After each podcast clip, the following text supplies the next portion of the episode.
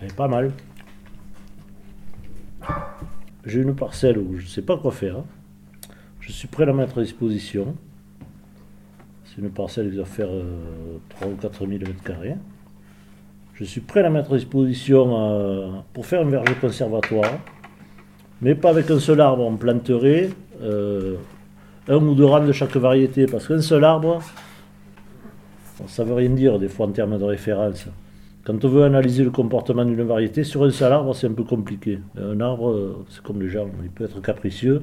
Alors quand on a une série, quand même, euh, 50 ou 100 arbres, on peut vraiment voir ce qui se passe. Et puis si après on veut en vendre un peu, si on veut lancer un truc au niveau des, des variétés anciennes, faire euh, un petit conservatoire euh, productif, hein, productif, parce que si à un moment donné on va aller plus loin, faire une école de goût avec des gamins, tout ça, il faut quand même, il faut pas qu'on ait que 10 pommes à leur faire goûter. Si on attend des politiques, je termine, ça prendra des années à faire émerger un projet. Si un privé le prend, en quelques mois c'est fait. Dans, le, dans la revue de, sur le site de la BNF à Gallica, j'ai récupéré un document de euh, comment c'était la Société nationale géographique, je sais pas quoi, des Pyrénées-Orientales. Et en 1856, Ils ont fait un inventaire. voilà. Et voilà les pommes qu'on trouvait ici, qu'on pouvait récolter dans les PO. Tu vois, ils avaient déjà la qualité. Donc il y a C'est marrant, la la Pie, il y a la Belle de Saumur, La il y a la Belle du Havre, on Charmante, a dit, Blanche d'Août, Renette d'Espagne. C'est quoi la Renette Alors, d'Espagne Renette d'Espagne, euh, je me demande si ça ne correspond pas à la coquette un peu. Non, c'est la Blanche d'Espagne qui correspond. Ah oui, Blanche d'Espagne, pardon. Il y a la- Les Golden de la Roja, Ouais. elles sont rentrées en 50 euh, ou en 40, et- en 40 et quelques, je crois, par M. Bellonte, qui était pilote, qui avait fait la traversée Coste-Bellonte sur les États-Unis. Et c'est lui qui avait mené des greffons de Golden à Feuillat. Ça a été le premier, le Mas Bellonte, ça a été les premiers à avoir la Golden d'origine, qui venait des États-Unis, à avoir la Golden d'origine, et c'est lui qui a importé la Golden de la valeur Roja. Calvilleux blanc, moi j'en ai entendu parler, calvilleux rouge, fenouiller rouge, fenouiller gris, fenouiller jaune. Je sais pas trop. Euh, dans les trois, je, je pense qu'on a la rouge et qu'on a la grise. Oui, pomme rose? Ouais, il m'a dit. Moi, je me souviens quand j'étais gamin, il y avait les pommes, la pomme rose. Euh, Mais je que sais pas pas la golden qui est rosée Non, parce que non? Parce que dans la roja, les golden deviennent rosés. Le terroir, je veux dire, euh, les fruits qu'on récolte à Los Mazos et celles qu'on récolte à Eus, ça n'aura pas le même goût. Ça n'aura pas la même euh, coloration. C'est pas des rainettes, ça. Voilà, c'est celle-là. C'est celle-là. Ah, mais ça, c'est une rainette blanche pour moi. ça. Mais c'est une rainette, c'est la rainette blanche. Elle attend. Alors, il- il- mais nous, on, en a une, ce qu'on appelle, nous on l'appelle la rainette ancienne, la rainette, du- la rainette du Vigan ancienne. Et elle est, elle est, mais elle est beaucoup plus, beaucoup plus marquée de rouge à l'insolation et beaucoup, et beaucoup plus de gris. Et bon, alors que la rainette blanche, elle reste assez jaune. Elle a été sélectionnée pour ça d'ailleurs. Pas de gris, euh, jaune uniforme. Oui, voilà. Mais ça, c'est une question de clone aussi. Hein. Peut-être Oui, que, oui, oui, il y a les clones. peut-être qu'il y avait des clones. Rainette de Pâques, rainette d'Espagne, rainette dorée. Ça, il faut la trouver, la, la stabiliser. Renette, c'est très technique. Il faut être euh, au point pour faire cette variété. Il faut être la, ou la, reine- la, la rainette en général. C'est des variétés très difficiles à gérer. Il faut y être en permanence. Il faut gérer l'éclaircissage à temps. Il faut, il faut, il faut tout le temps y être. Rainette grise, bon. Grise, ça vaut pas trop le coup de partir sur la grise, parce que c'est- ça, on en trouve partout, la grise. maintenant. Et la rainette blanche, c'est pareil, on en trouve partout. Ouais, hein. la. Après, les autres, je les connais. Je ne veux pas parler, moi, de ce que je ne connais pas. hein.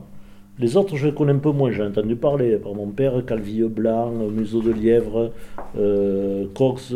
Cox, ne m'en parlait pas trop. Mais je sais que Cox, il faudra la garder. Il y en a une euh, que tu avais, Winter Banana. Ah, elle est bien celle-là. ouais. Voilà, ça. Rainette étoilée. Est-ce que c'est pas la rouge Parce qu'il y a fenouiller rouge et fenouiller gris. Est-ce que c'est pas la rouge celle-là C'est la rouge. Oui, moi Mais je pense que c'est. Mais la rouge, elle n'a pas le même goût que la grise. hein. Non. C'est pas la même. Pas du tout le même goût. On l'appelle fenouiller, je sais pas pourquoi. Mais du parce que, fenouil. attends. Fenouil. Alors fenouil. Il y en a une, c'est parce qu'elle a un goût de fenouil. C'est pour ça qu'on appelle ça. Bon. Fenouiller, tu vois, là, il y a marqué des trucs. Fenouiller rouge, Oui. elle est décrite là. Le goût, qu'est-ce qu'ils disent? Parce qu'il y en a une qui a un goût d'anis. Le c'est- rouge n'est pas une grosse pomme. Bon, d'accord. Non. Car il a rarement deux pouces, six lignes de diamètre. Putain, on n'y comprend rien. C'est Mais- du Moyen-Âge que tu as Ouais, c'est un excellent fruit. Sa peau n'est pas d'une couleur uniforme, ni parfaitement unie partout. Euh, Elle est jaune, lisse par place, avec des taches rouges ça et là, et d'un fauve grisâtre, un peu rude au toucher dans d'autres. Sa chair est d'une saveur sucrée, très parfumée et fort agréable. Cette pomme mûrit en janvier et se conserve jusqu'en mars. La fenouil aigrie, elle a un goût légèrement anisé. On peut les goûter. Et le goût anisé, moi je le trouve sur celle-là. Ah, Et ici, je le trouve moins. C'était pas des arbres de production, ça, c'était des arbres euh, au coin du verger, il y avait un arbre. Euh, et on appelait ça pomme de terre. Pas simplement par la variété de son, par l'aspect de sa peau, mais parce qu'elles étaient par terre. Et quand elle est par terre, elle est excellente parce qu'elle elle tombe, c'est une pomme qui ne tient pas sur l'arbre. Il y a un truc à faire autour de fenouil. Il y a vraiment un truc à faire. Parce que c'est. C'est même pas une pomme, quoi. c'est autre chose qu'une pomme, le fenouiller, je pense. Gelée ou glace, ça, ça correspondrait à la coquette, je pense, non? On l'appelle gelée parce que la coquette, elle a un, un défaut qui est une qualité, Oui, c'est la vitrescence. Et la vitrescence, c'est synonyme de sucre. Il y a une variété qui le fait, c'est la Chantecler, qui est une pomme, Ouais, ouais, pas une pomme ancienne, je crois qu'elle a quand même une quarantaine d'années maintenant d'existence. C'est un croisement de Golden par Renette Clochard. Et elle fait, quand le verger est jeune, on a des pommes vitrescentes. vitrescentes. Et la coquette, elle le fait tout le temps. Et je sens qu'il y a des gens qui en parlent de coquette. Je reviens sur la gueule roche. Pour moi, c'est la pomme de l'avenir. Parce que c'est une pomme qui est aimée par les jeunes. Par son acidité, par son taux de sucre, par sa couleur. Elle n'est pas vert pâle, elle n'est pas... Et ici, localement, c'est le terroir idéal pour cette pomme. Un jour ou l'autre, elle va être développée ici localement, vous allez voir, parce que ici on arrive à obtenir des couleurs qu'ils n'auront pas euh, dans le nord. Ici, elle devient vraiment euh, face rosée, elle devient très très belle. Et c'est une pomme, ben, il faut l'étudier, il faut, faut la développer.